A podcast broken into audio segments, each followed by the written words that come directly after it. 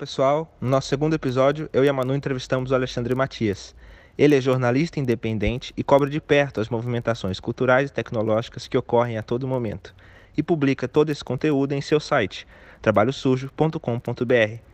Nesse papo, a gente conversou sobre as suas trajetórias e perspectivas em meio a uma produção cultural que se modifica cada vez mais, com o avanço da tecnologia, com constantes desmontes e que também vem se adaptando aos novos desafios impostos pela pandemia do coronavírus.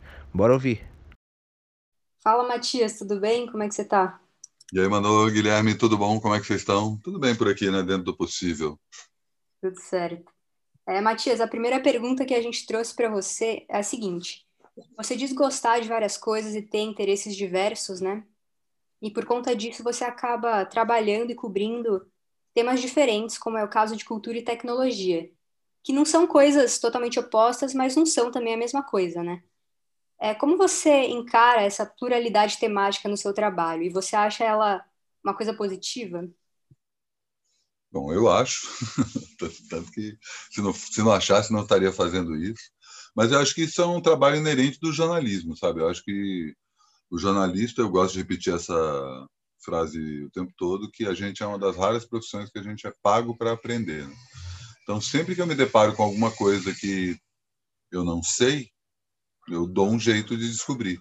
E com uma característica que acabou me acompanhando aí por diferentes cargos e funções aí na minha carreira, de sempre que eu vou trabalhar com alguma área, eu acabo é, desviando um pouco o, o sentido original dessa área para ampliar ainda mais o, a, a, o assunto original e, e tornar o, o, trabalho tanto mais prazeroso quanto mais criativo. Né? São duas coisas que eu, por mais que eu tenha já coberto coisas mais espinhosas e tal, eu acho que a criatividade e o prazer, né? mesmo que seja o prazer de investigar, o prazer de descobrir uma coisa que ninguém quer se descobre. Acho que isso também está ligado ao jornalismo. E aí, só citando dois exemplos que eu acho que acabam sendo complementares. Eu fui editor do Caderno de Cultura do Jornal Correio Popular, que é o principal jornal de Campinas, quando eu morava lá, é, e na virada do século, e puxei o assunto tecnologia para o Caderno de Cultura, que era uma coisa que não tinha nada a ver especificamente por conta do Napster. O Napster tinha acabado de ser inventado, as pessoas começavam a baixar música à torta e à direito, e eu entendi que aquilo, apesar de ter tecnologia na equação, é, era cultura.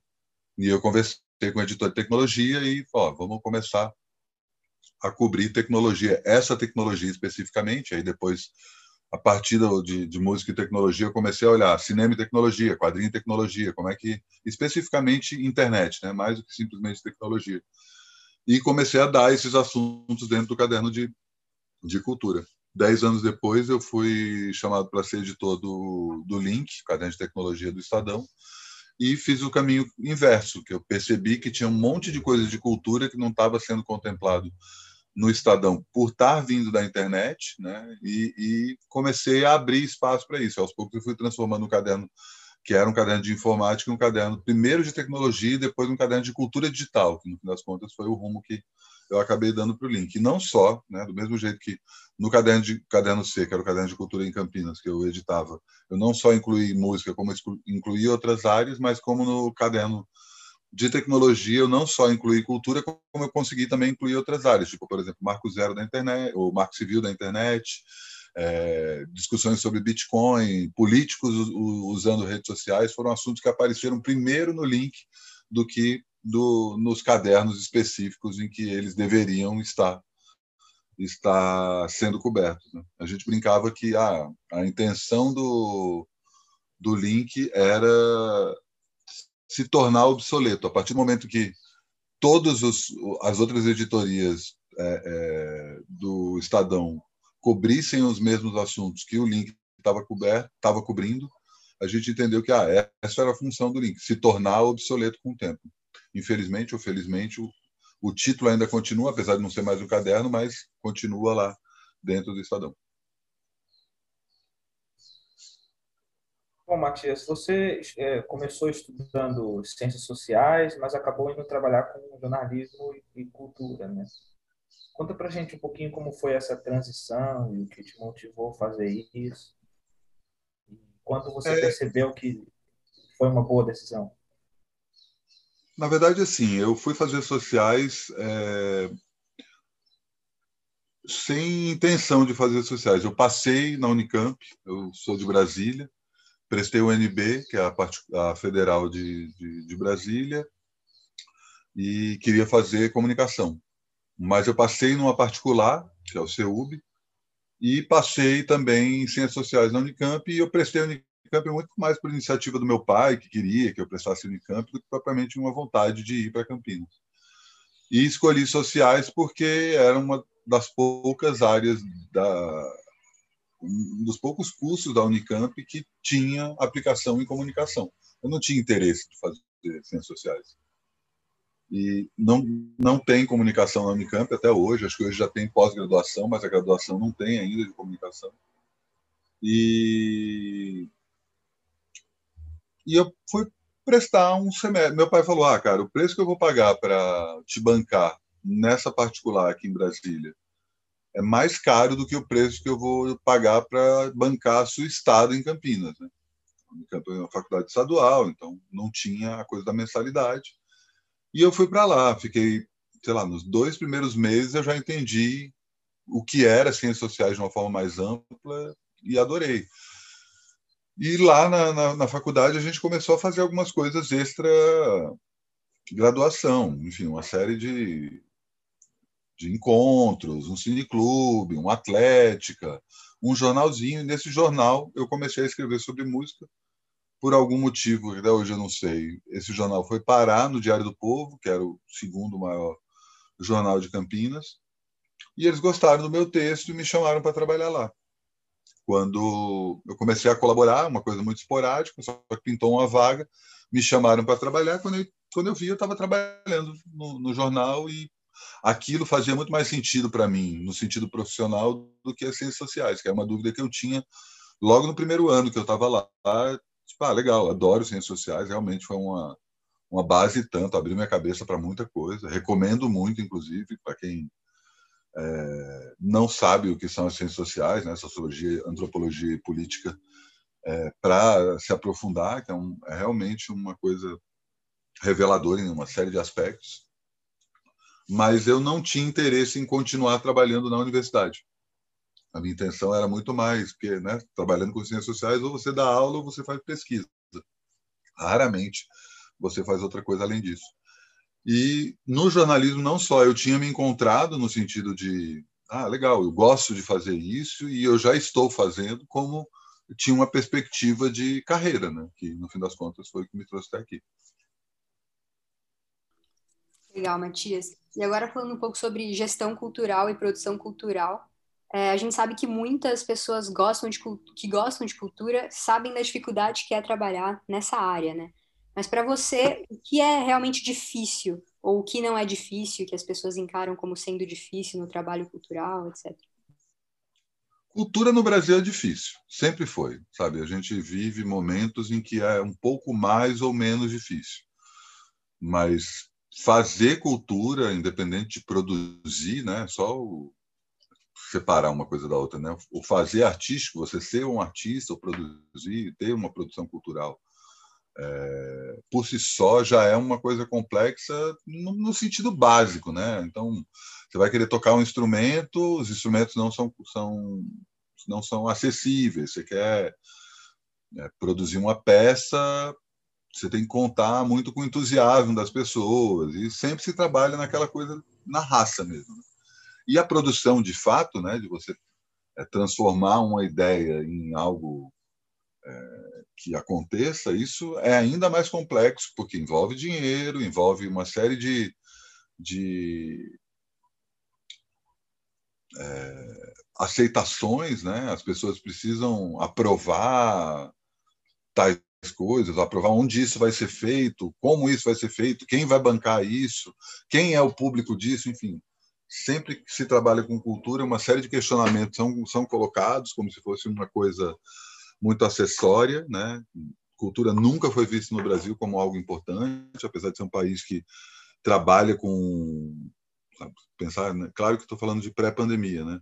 Mas a quantidade de eventos aí, se começar pelo carnaval, festa junina, é, festas, sei lá, festas no interior, que você tem festa de fruta, festa de, de, do agronegócio e tal, né? Você pensar que tudo isso é cultura, né? É um país que vive, só para a gente falar em eventos, né? Vive festa o tempo todo. E você não tem nem locais para formação desses profissionais, né?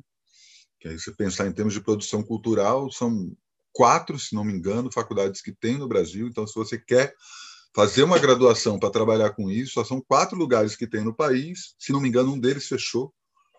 E a maioria das pessoas que trabalham com isso aprende fazendo, né? começa a fazer. Então, tem essa dificuldade de, de não ser visto como uma coisa importante. E agora, durante a quarentena, a gente está vendo a importância da cultura cada vez mais.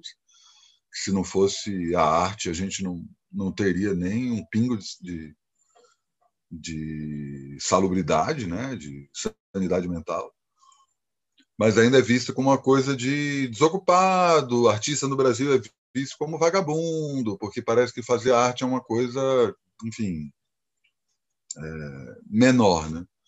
E por conta dessa visão, produzir qualquer coisa é muito difícil, né? Em uma série de aspectos. Então, a cultura no Brasil é, sempre foi difícil. É, não acho que. É claro que a gente está vivendo uma época que talvez seja a pior época nesse sentido. Mas não custa lembrar que o Ministério do, da Cultura, que foi extinto pelo Temer, foi uma das primeiras coisas que o Temer fez quando ele assumiu, inclusive, foi extinguir o Ministério da Cultura.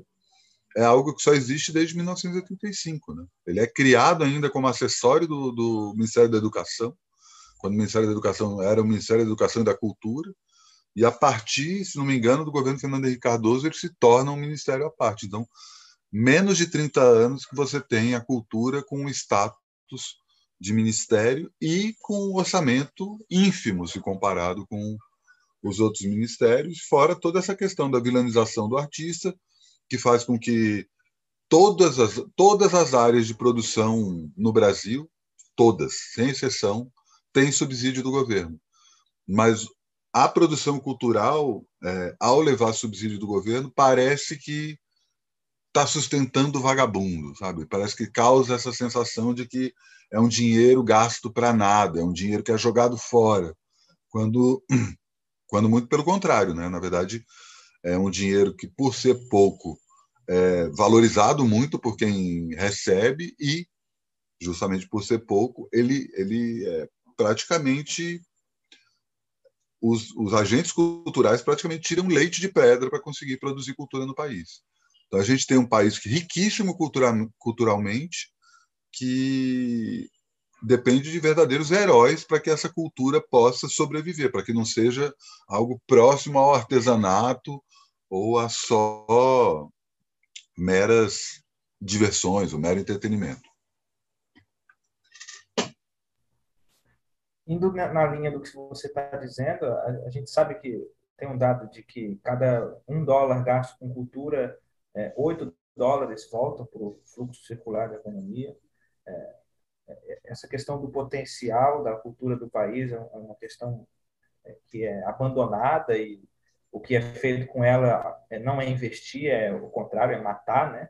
Ao longo dos anos a gente vê que nossas formas culturais é, se perdem, as, as tradições morrem. É, você fala sobre a amplitude da cultura, sobre como a tecnologia, a internet é, e o esoterismo se envolvem com a cultura. O que, o que você acha que é importante a gente discutir sobre a forma da cultura, sobre a filosofia da cultura? Você já falou um pouco sobre a, as festas agro. Eu acho que a gente tem que é, conversar mais e mostrar para as pessoas de que a cultura ela é o cerne nosso, né? É coisa simples, é a nossa vida, é o que a gente faz, é o que a gente come. Total. Concordo contigo o elemento esoterismo achei engraçado você colocar na, na equação, mas é, tem a ver com a própria culinária, com a própria, enfim, tem uma série de, de, de, de, tradições e hábitos e fazeres que não são vistos como cultura, que fazem parte da cultura. Né? A cultura é a raiz de qualquer povo, qualquer país, qualquer sociedade, qualquer tribo, qualquer civilização ela se define a partir de sua própria cultura, seus hábitos, né?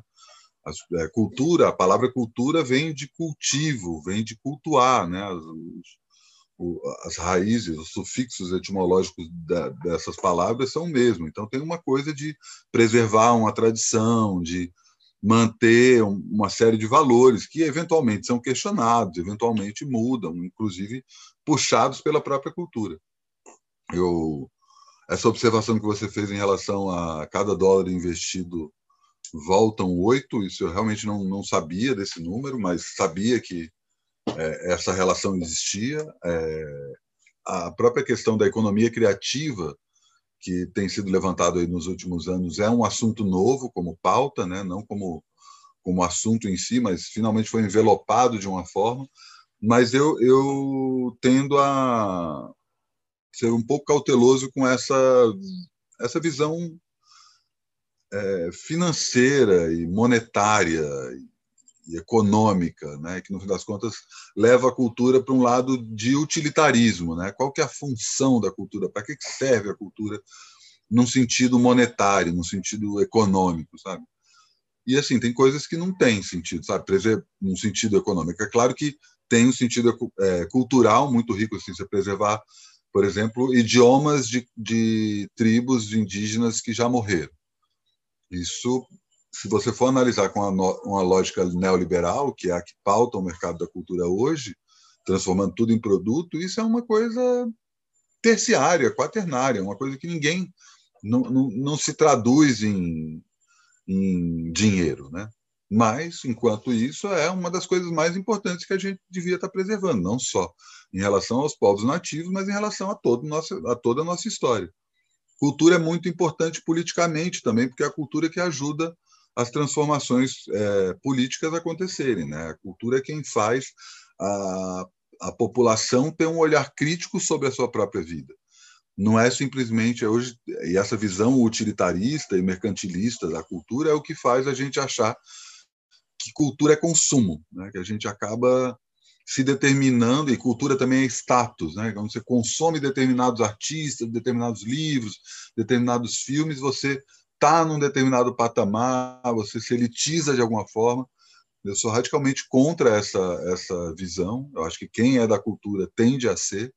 É claro que tem um setor que, que gosta disso, que pauta isso, mas é, a cultura iletrada e a cultura letrada elas estão no mesmo patamar. Você não pode fazer essa diferenciação de um, best-seller, de um filme que vendeu faturou uma bilheteria de não sei quantos milhões com um, um artesão que produz é, suas obras ali de uma forma quase quase natural e orgânica, sem necessariamente pensando em vender isso para alguém. Né? Tem a cultura, inclusive a arte, se a gente for parar para pensar, que não é nem vendida, né? E aí cai nessas coisas do dia a dia. Você fazer uma, uma, refeição, você cantar, você costurar, é, pintar, desenhar, são atividades essencialmente humanas, né?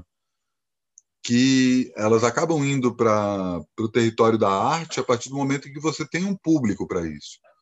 Mas tem outros aspectos da cultura que não necessariamente estão ligados à, à arte propriamente dito, e sim ao fazer artístico.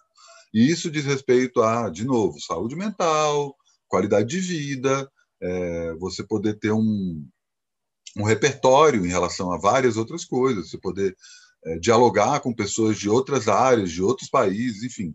A cultura é muito importante para mim, como vocês colocaram mesmo. A, a, cultura é o centro, é o cerne da, da, de qualquer sociedade, de qualquer civilização. Infelizmente, essa visão mercantilista acaba transformando a cultura em uma série de produtos que podem ou não ser comprados ou podem ou não é, beneficiar determinados artistas que ah, ganham grana do governo ou que ganham muito dinheiro porque são bem-sucedidos comercialmente. Legal, interessante. É, você falou que a cultura faz parte da nossa ajuda a melhorar a né, nossa sanidade mental e tudo mais, e acho que é bem isso, a cultura ajuda a gente a ser humano, eu acho, né? Acima Isso. de tudo.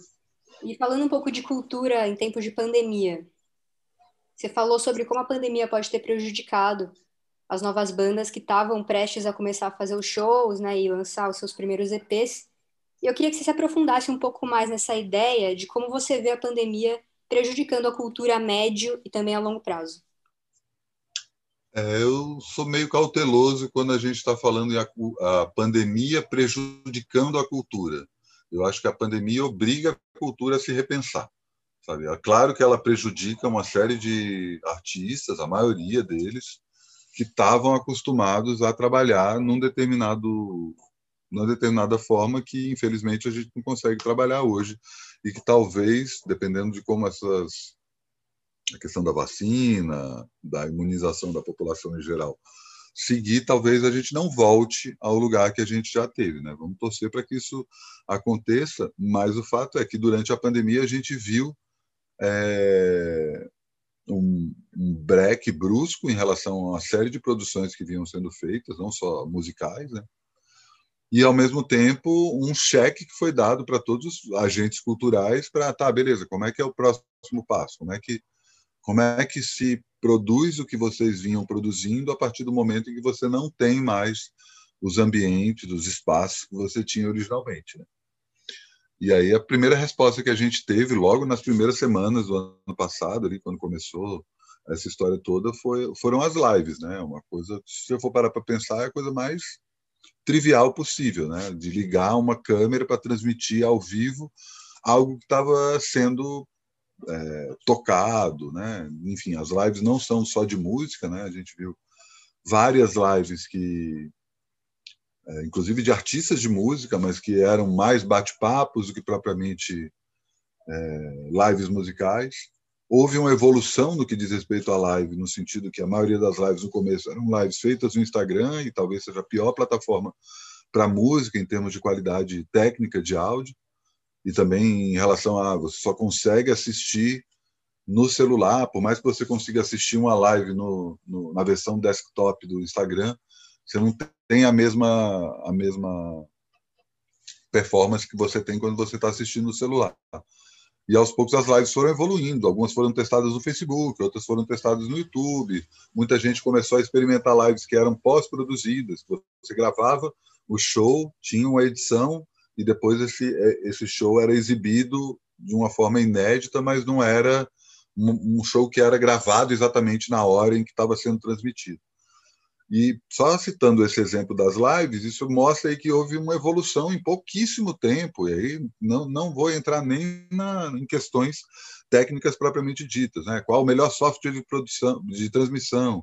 Qual o melhor microfone para captação do som? Como é que você faz com que a captação de som de uma banda vá para isso? Será que um artista é melhor ele fazer a live dele só voz e violão ou chamando a banda? Toda a questão de, de cuidados sanitários que a gente precisa ter para isso. Quantas pessoas estão nessa equipe? O artista sabe é, man, manusear uma câmera, o artista mesmo pode fazer tudo. Ele é, transmitir a live, editar a live e publicar e eventualmente monetizar essa live também outra outra coisa que foi acontecendo. Então, eu entendo quando você fala que houve sim um prejuízo, né? não tem como fugir, mas eu acho que o que está acontecendo agora é uma transformação que diz respeito a como será a cultura pós-pandemia. Então a gente está experimentando, do mesmo jeito que bandas iniciantes não puderam ter palcos para fazer seus primeiros shows, é... tem exemplos que são completamente inusitados, né? que são, sei lá, por exemplo, pegar as dancinhas no TikTok tem uma geração inteira que talvez comece a dançar sem ter outras pessoas do lado. Né? E como é que isso vai funcionar a partir do momento que você volta para uma festa que você tem uma pista de dança normal? Tem uma geração de adolescentes que passou um ano, um ano e meio fazendo dancinha, coreografias.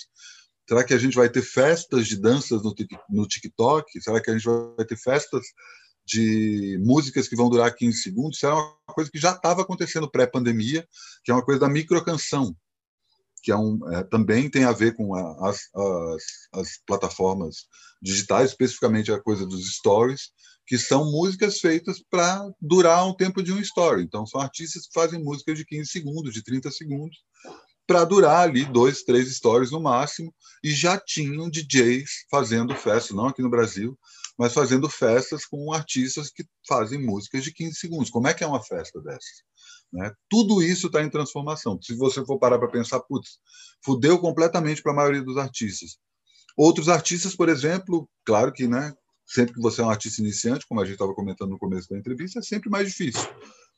Sempre é difícil para qualquer tipo de, de produção artística. Mas você pensar, por exemplo, literatura, você tem hoje um público é, mais propenso a ler online do que você tinha antes da pandemia. Você tem um público saindo de literatura indo para teatro, você tem gente que nunca pisou num teatro, mas que está assistindo peças online pela primeira vez. Você tem espaços culturais, casas de show que não estão podendo receber público, mas estão transmitindo seus shows para o resto do Brasil e do mundo e eventualmente atingindo públicos que nunca atingiria na sua própria cidade. É claro que eu estou citando exemplos dentro de uma tragédia gigantesca, de quase meio milhão de pessoas mortas, de uma coisa que está mexendo completamente com a, com a nossa cabeça, né? Não dá para dizer que a gente está bem, por mais que a gente responda tudo bem sempre. É, a gente está passando por um momento muito delicado no que diz respeito ao psicológico. A arte é crucial nessa história. Os artistas estão sendo confrontados com esses, essas questões sanitárias, psicológicas e financeiras mais do que a maioria das pessoas, se eu for parar para pensar. Mas, ao mesmo tempo, né, que é justamente a natureza da arte, estão criando respostas diferentes e criativas para esses problemas que estão acontecendo agora. O que vai acontecer depois é tudo muito nebuloso, mas o fato é, há uma produção cultural durante a pandemia. Eu sou parte do júri de música popular da Associação Paulista de Críticos de Arte. E no meio do, do ano passado houve uma discussão, cara, será que não é o caso da gente suspender o prêmio durante esse ano? A gente não dá o prêmio da PCA porque tem muita gente que não está conseguindo produzir, tem muito artista que está deixando para lançar seu filme, seu disco, sua peça, depois que tudo isso passar. E eu fui veementemente contra, como boa parte da, do, do, dos jurados, tanto que a gente teve a premiação no, no fim do ano passado, basicamente porque era uma forma de registrar a produção cultural num período tenso, sabe? Você pensar isso aí daqui a 50 anos, quando alguém volta no tempo e fala assim: vamos ver aqui as premiações da PCA no começo do século, e tem um ano que não tem premiação, isso pode ser traduzido facilmente como não houve produção cultural é, nesse período. Um exemplo que a gente até citou como uma forma de defender isso que, por exemplo, teve um ano especificamente, acho que 1991, 1992, falou que depois o Collor tem extinguido, extinto a Ancine, Ancine não, Embrafilme, que era a agência federal que ajudava a financiar o cinema brasileiro, que só houve um filme lançado nesse ano, se não me engano, 92. E por conta disso, a PCA suspendeu sua premiação de cinema porque só tinha um filme brasileiro que foi produzido naquele ano. E aí, é, esse era o recado que a gente ia dar para a história. Se a gente não tivesse a premiação da PCA, não houve produção cultural naquele período. E, pelo contrário, houve uma produção, uma produção muito tortuosa, uma produção muito tensa, mas houve. Os artistas estão aí quebrando a cabeça, não só para entender como eles vão pagar as contas, mas também para continuar fazendo o que eles sabem fazer. Matias, já caminhando para o final, é, esfriando um pouco nossa discussão, é, que dica, que conselho você dá para as pessoas que querem e sonham em um dia trabalhar com cultura? Tanto ah, artista como produtor, qualquer coisa. Uma dica que é muito simples aí, que muita gente trava nela, que é começa a fazer as coisas. Começa a fazer as coisas, cola em quem você conhece, sabe? Ah, eu quero trabalhar com cultura, e não só artista. Você certamente conhece alguém que tem uma banda, conhece um escritor que está começando, conhece alguém que dança, alguém que faz quadrinho. Cola no cara e fala assim: você precisa que eu te ajude? Eu posso te ajudar a vender o teu trabalho, não só vender literalmente, mas a fazer com que mais pessoas conheçam o trabalho dele. Tem um monte de artista que está chegando num determinado ponto médio que acaba quando os artistas deixam de ser pequenos e vão para esse ponto médio, que era um ponto que estava sendo desenvolvido no começo desse século no, no, país, né? O Brasil sempre teve essa coisa, ou o artista é underground, independente, alternativo, ou ele é mainstream, né? Você não tinha exatamente esse ponto médio, que era um ponto que estava sendo criado agora. E os artistas pequenos, quando eles chegam nesse determinado patamar, normalmente o que eles vinham fazendo era basicamente eles mesmos cuidavam de tudo. Eles mesmos entravam em contato com o público deles, eles mesmos faziam o trabalho deles circular, cuidavam das próprias redes sociais, cuidavam do próprio site, vendiam os próprios produtos. E aí, nessa passagem desse degrau para o outro, é evidentemente os artistas vão precisar de gente para trabalhar com eles. Né? Quando a gente está falando de cultura, é bom frisar isso, né? que não, a gente não está falando só de, de arte. A produção artística é um dos aspectos, a produção cultural é outro, que é justamente a produção cultural é que permite que a arte exista. E a produção cultural, ela não é feita só por artistas, né? Tem toda uma produção que são justamente as pessoas que trabalham no meio. Então, é um conselho simples, assim, que é tipo, começa a fazer. E às vezes é fazer um blog, fazer um site, fazer uma conta no Instagram para cobrir determinadas coisas se movimentar de alguma forma e aos poucos fazer com que as pessoas reconheçam seu nome dentro daquilo. Não é um trabalho fácil, não é um trabalho que vai ser resolvido de uma hora para outra. Eventualmente pode ser, eventualmente você pode dar a sorte de encontrar com uma pessoa que te abra muitos caminhos ou que você consiga ter uma visibilidade boa. Mas como eu estava falando no começo, é um trabalho difícil, é um trabalho especificamente no Brasil, é um trabalho que não é convidativo, é muito comum que muita gente desista no meio do caminho, como a gente já viu aí, e não estou falando nem de quarentena e pandemia, mas que quando funciona, quando o trabalho é bom, é bom, sabe? Ele realmente paga de outras formas, ele não, não é uma coisa de, ah, estou ganhando uma grana. E aí também acho que vale também dar esse conselho. Se você está querendo ganhar dinheiro, não vai trabalhar com cultura, sabe? Presta um concurso, vai trabalhar num banco, pense em outra coisa, porque a satisfação de trabalhar com cultura ela não é financeira, ela é pessoal, é um engrandecimento é, individual e coletivo e social, né? Aos poucos você vai entendendo como você faz parte de um todo, faz parte de uma sociedade, de um grupo, de uma tribo, enfim, e como trabalho de todo mundo é importante para esse meio. Eu gosto de falar muito nesse termo quando a gente está falando de cultura, que é o ecossistema da cultura. É mais do que o mercado, sabe? É como as coisas acabam todas sendo interligadas. A gente fala muito em mainstream independente, mas eu acho que a cultura, especificamente essa cultura que está fora do grande mercado, ela é muito mais codependente do que propriamente independente, né? Porque independente mesmo é o Radiohead e a Beyoncé que vão lá e fazem as coisas por conta própria, porque eles têm recursos para isso. Mas, por maior que você seja dentro do mercado independente, às vezes você vai precisar de uma ajuda para fazer a sua divulgação, uma ajuda para conseguir atingir um público diferente, chamar alguém para participar da sua obra, para conseguir renovar seu público, enfim. Ninguém está sozinho nessa e acho que a cultura ajuda a gente a entender isso. Legal, Matias. E agora é, a gente trouxe, a gente sempre traz essas perguntas finais, né, para entender um pouco das tuas referências. Então, fala para gente um livro que te marcou muito e um filme que te marcou muito? Ou algo que você está lendo atualmente que você acha legal falar para as pessoas? um livro que me marcou muito, está aqui do lado, inclusive, um livro que eu recomendo muito. 10 argumentos para você deletar agora as suas redes sociais, do Jaron Lanier. Ele é um, um programador do Vale do Silício. Ele já escreveu um outro livro também publicado no Brasil que chama você não é um aplicativo que fala sobre toda como as redes sociais acabam nos transformando em produto. E ele mesmo fala na introdução desse livro que não é obrigatório você sair de todas as redes sociais. Né? Eu até vou ler aqui a contracapa dele, porque eu acho que ela é bem didática no que diz respeito a isso. São dez capítulos, né? dez argumentos, cada um é um capítulo, e cada capítulo tem esse título. Você está perdendo o seu livre-arbítrio. Largar as redes sociais é a maneira mais certeira de resistir à insanidade de nossos tempos. As redes sociais estão tornando você um babaca. As redes sociais minam a verdade. As redes sociais transformam o que você diz em algo sem sentido. As redes sociais destroem sua capacidade de empatia. As redes sociais deixam você infeliz.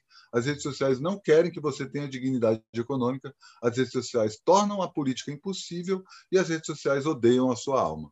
Cada um desses argumentos pega um aspecto específico e, como eu estava falando, ele não, não prega que a gente largue 100% as redes sociais, mas que a gente se torne mais consciente em relação ao uso disso.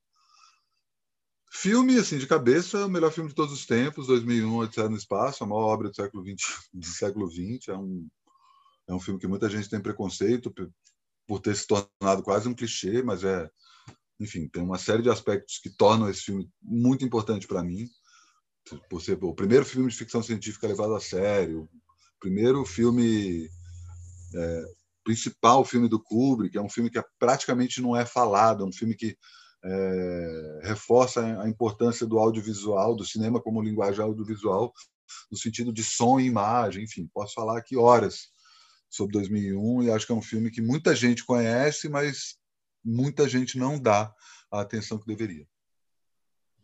Legal, Matias. Bom, queria agradecer então pelo nosso papo, pela presença aqui, de você ter topado tão rápido, né, fazer essa entrevista com a gente. E vamos mantendo contato. Quero te ver no GV Cult, nos nossos projetos é, logo. Espero que logo, né? Imagina, eu que agradeço aí. Agradeço vocês aí demais o papo e com certeza vamos, vamos fazer alguma coisa juntos.